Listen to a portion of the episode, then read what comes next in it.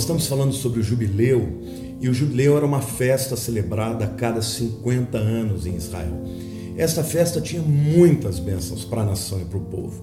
Hoje eu quero falar para vocês que lá em Levíticos 25, a Bíblia está dizendo assim que uh, o quinquagésimo ano é o ano de proclamar liberdade na terra a todos os seus moradores.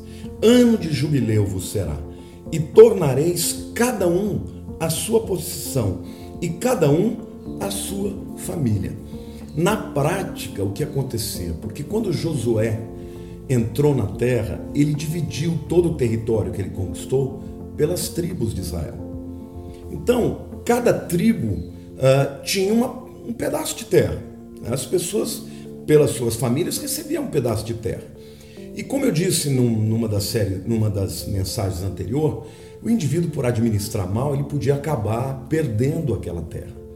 Mas quando chegava no, no quinquagésimo ano, ainda que aquela família não tivesse mais nada, ela recebia de volta exatamente a mesma porção que ela tinha há 50 anos atrás. Muita gente fala sobre reforma agrária, né? Quem foi o primeiro a propor reforma agrária? Foi o próprio Deus. Foi ele quem dividiu as terras pelas, pela, pela população e pelas famílias. Porque o projeto de Deus não era que algumas pessoas tivessem muito e muitas não tivessem nada. Muito pelo contrário, Deus queria que todo o seu povo pudesse viver abundantemente, que tivesse a dignidade de plantar, de colher, de ter o seu gado, de ter sua criação. Então, ainda que os homens errassem, ao final dos 50 anos, eles tinham de volta a, a, possessão da sua terra. E na prática o texto diz assim: e cada um vai retornar à sua família. Por quê? Vamos supor que o indivíduo perdeu sua terra e ele arrumou um emprego lá na outra tribo. E lá na outra tribo ele estava lá trabalhando muitas vezes até como escravo. Chegava o ano do jubileu, ele voltava para o lugar de origem. Então, na prática, as famílias se reuniam de novo. Portanto, querido, o ano do jubileu é o ano não só de um retorno das posses, mas é o ano do encontro das famílias.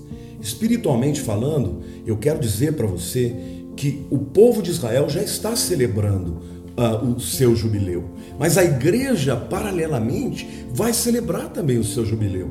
Em outras palavras, o que isso tem a ver conosco, que não somos judeus?